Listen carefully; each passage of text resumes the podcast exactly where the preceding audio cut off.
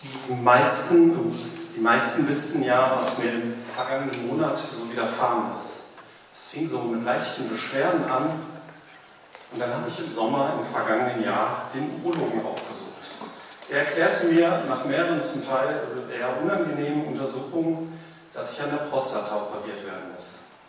Man wirft ja Männern vor, dass sie eher pimpfig sind, was Arztbesuche angeht. Ne? Frauen gehen zum Arzt, Männer warten, bis der Arzt kommt.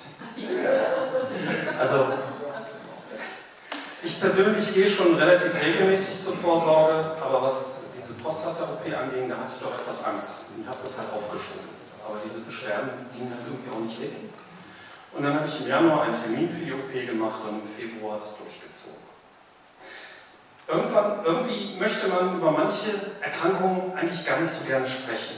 Ich habe auf der Arbeit auch nur erzählt, dass ich eine OP habe und nicht was für eine. Also einzelne Kollegen haben mich gefragt, denen habe ich das dann schon erzählt.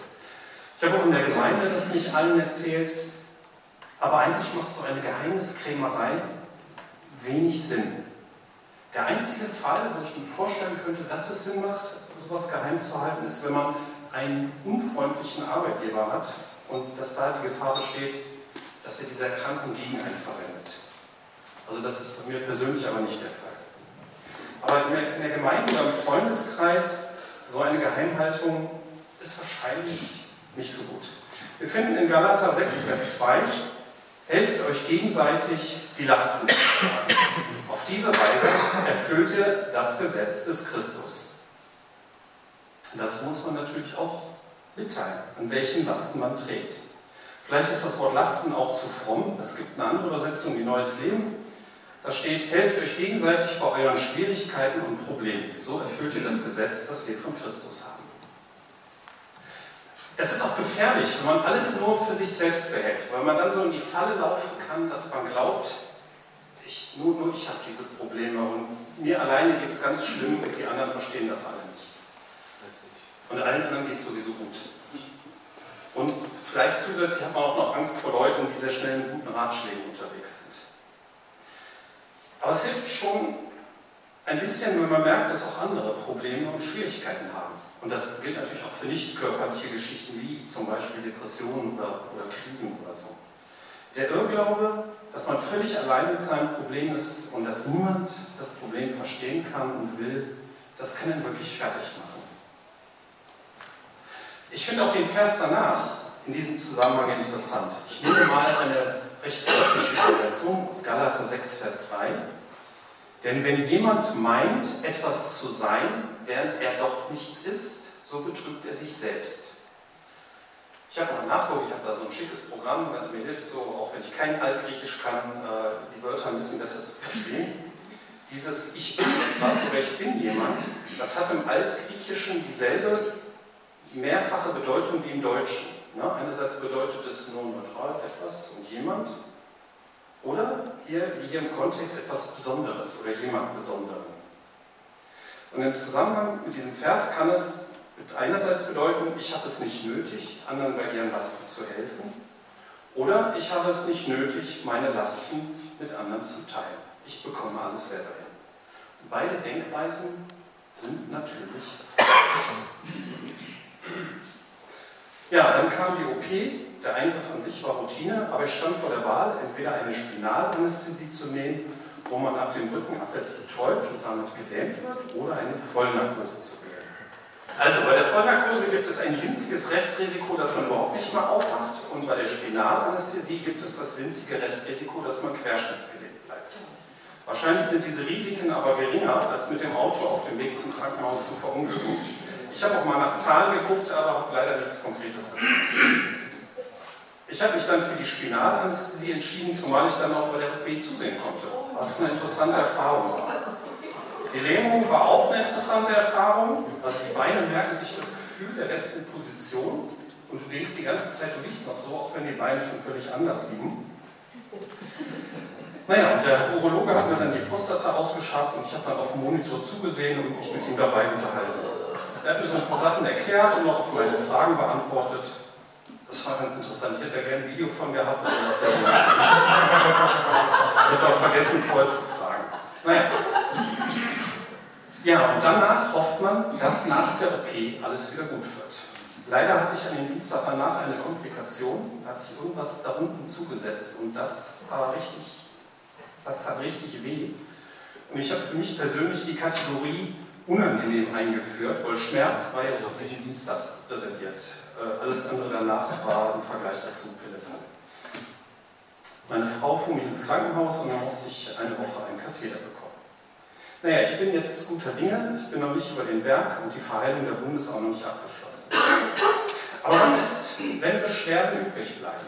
Wir finden in der Bibel ja das Beispiel von Paulus in 2. Korinther 12, 7 bis 9.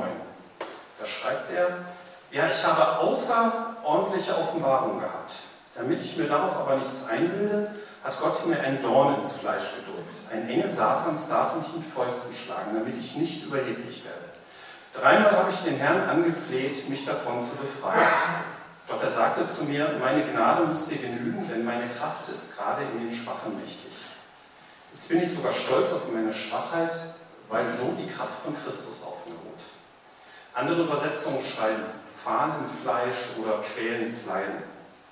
Irgendetwas Körperliches wird es gewesen sein und er ist es nicht losgeworden. Manche Bibelausleger vermuten ein Augenleiden und schließen das aus Galater 6, Vers 11, wo er schreibt, seht, mit welch großen Buchstaben ich diese abschließenden Worte in eigener Handschrift schreibe. Ist natürlich möglich, ist aber irgendwo auch Spekulation. Allerdings war Paulus auf andere angewiesen.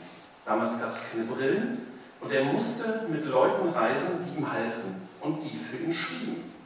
Dieser Trip, ich schaffe das alles alleine, das war für ihn gar nicht möglich. Er hätte so seinen Dienst gar nicht ausüben können. Er war gezwungen, im Team zu arbeiten. Ich bin sicher, dass dieser Text mit dem Dornenfleisch das persönliche Erleben von. Selbstverständlich muss man solche Beschwerden nicht pauschal hinnehmen, sondern man kann dafür beten, man kann auch zum Arzt gehen, natürlich, und sich behandeln lassen. Aber machen wir uns nichts vor. Es wird nicht pauschal alles von Gott geheilt, ob es nun krankheitsbedingte Gebrechen sind oder auch altersbedingte. Wir tanzen nicht ohne Beschwerden, bis wir 90 sind, durchs Leben. Es kommen auch Tage, die einem nicht gefallen, wie es so markant in Prediger 12, Vers 1 über das Alter heißt. Aber wie immer auch unsere persönliche Situation ist, sollten wir Gott darum bitten, dass wir persönlich unseren Frieden damit machen können. Wie immer auch unsere Beschwerden sind. So hat Paulus das ja auch erlebt. Aber man muss nicht bei den Beschwerden stehen bleiben. Mir ist zu diesem Thema ein Abschnitt aus Jesaja 40 eingefallen. In diesem Kapitel wird zuerst die Größe Gottes beschrieben.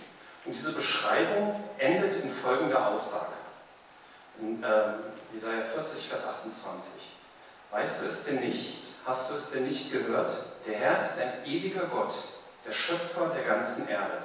Er wird nicht müde oder matt. Sein Verstand ist unergründlich. Und dann kommt diese Zusage, an die ich mich erinnert habe, Jesaja 40, 29 bis 31.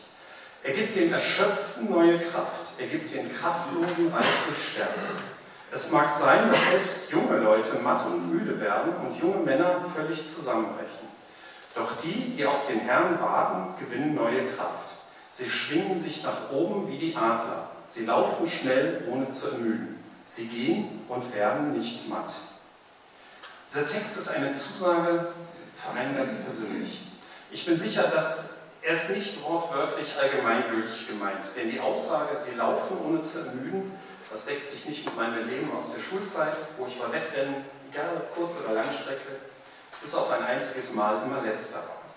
Ich bin beim Laufen immer ziemlich schnell ermüdet und ich glaube, das ist auch heute noch so.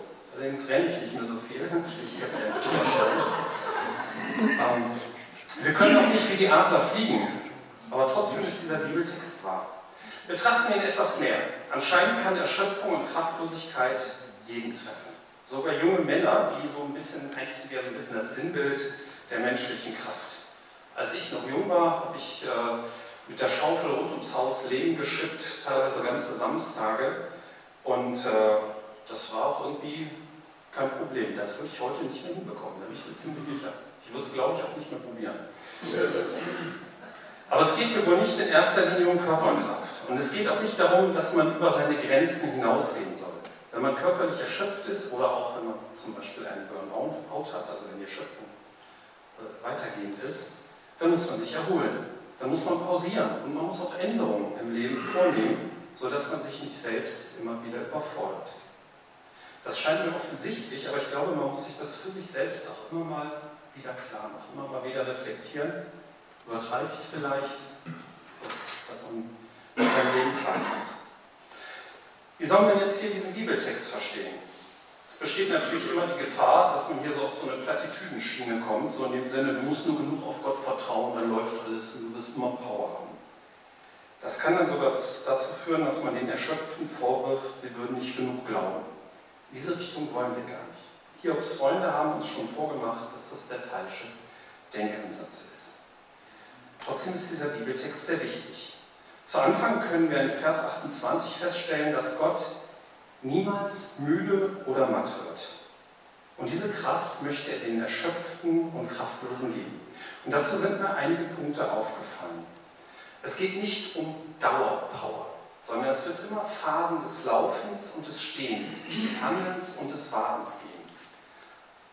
Sonst müsste man nur einmal das hier alles richtig verstehen und würde dann wie so ein Duracell-Häschen bis zum Lebensende dann durchbauen. Und dann, es hängt natürlich mit dem zusammen, was Gott für eine Person möchte. Die auf den Herrn warten, gewinnen neue Kraft.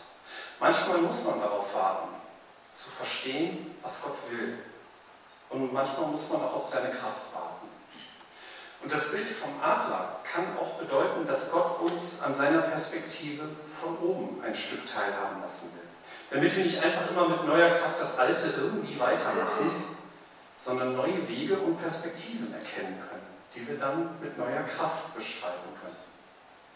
Und wir müssen uns natürlich auch immer wieder bewusst machen, wo wir mit unserem eingefahrenen Denken Gott im Weg stehen.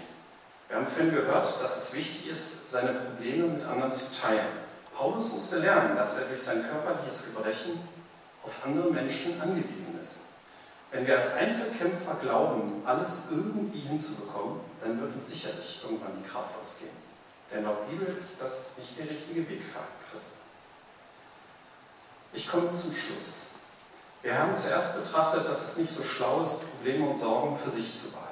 So wie Jesus Christus sich das vorstellt, ist es am besten, Lasten zu teilen und miteinander zu tragen. Und dann gerät man auch nicht in die Falle zu glauben, dass man selber diese Lasten hat. Weiterhin haben wir gesehen, dass es eine falsche Überheblichkeit ist, einerseits zu glauben, die Lasten der anderen gehen an nichts an und zum anderen zu glauben, die eigenen Lasten gehen die anderen nichts an. Was ist mit Beschwerden, die man nicht mehr los wird? Paulus hatte einen schmerzhaften Dorn im Fleisch und wir können nur vermuten, was das war. Aber er musste lernen, dass er auf andere angewiesen war, die ihm halfen und mit denen er zusammen unterwegs war. Alleine alles schaffen zu wollen, ist ein Irrweg. Wir haben kurz betrachtet, dass Gott nie ermüdet und nie matt wird und dass er diese Kraft auch weitergeben will. Dabei geht es nicht um Dauerpower, sondern es hat, man hat immer Zeiten des Laufens und Zeiten des Stehens, Zeiten des Handelns und Zeiten des Wartens. Das Gewinnen neuer Kraft basiert auf dem Warten auf Gott. Manchmal kann sich das Warten auch ein bisschen ziehen, bis man versteht, was Gott will und bis er die Kraft gibt. Und er kann auch eine neue Perspektive von oben schenken, sodass man besser versteht, wohin es mit der neuen Kraft geht und warum. Und zu guter Letzt müssen wir unsere eingefahrenen Denkweisen immer mal wieder hinterfragen. Wie zum Beispiel Paulus lernen musste, auf andere angewiesen zu sein und im Team unterwegs zu sein. So werden auch wir nie genug Kraft bekommen, um alles als Einzelkämpfer durchziehen zu können.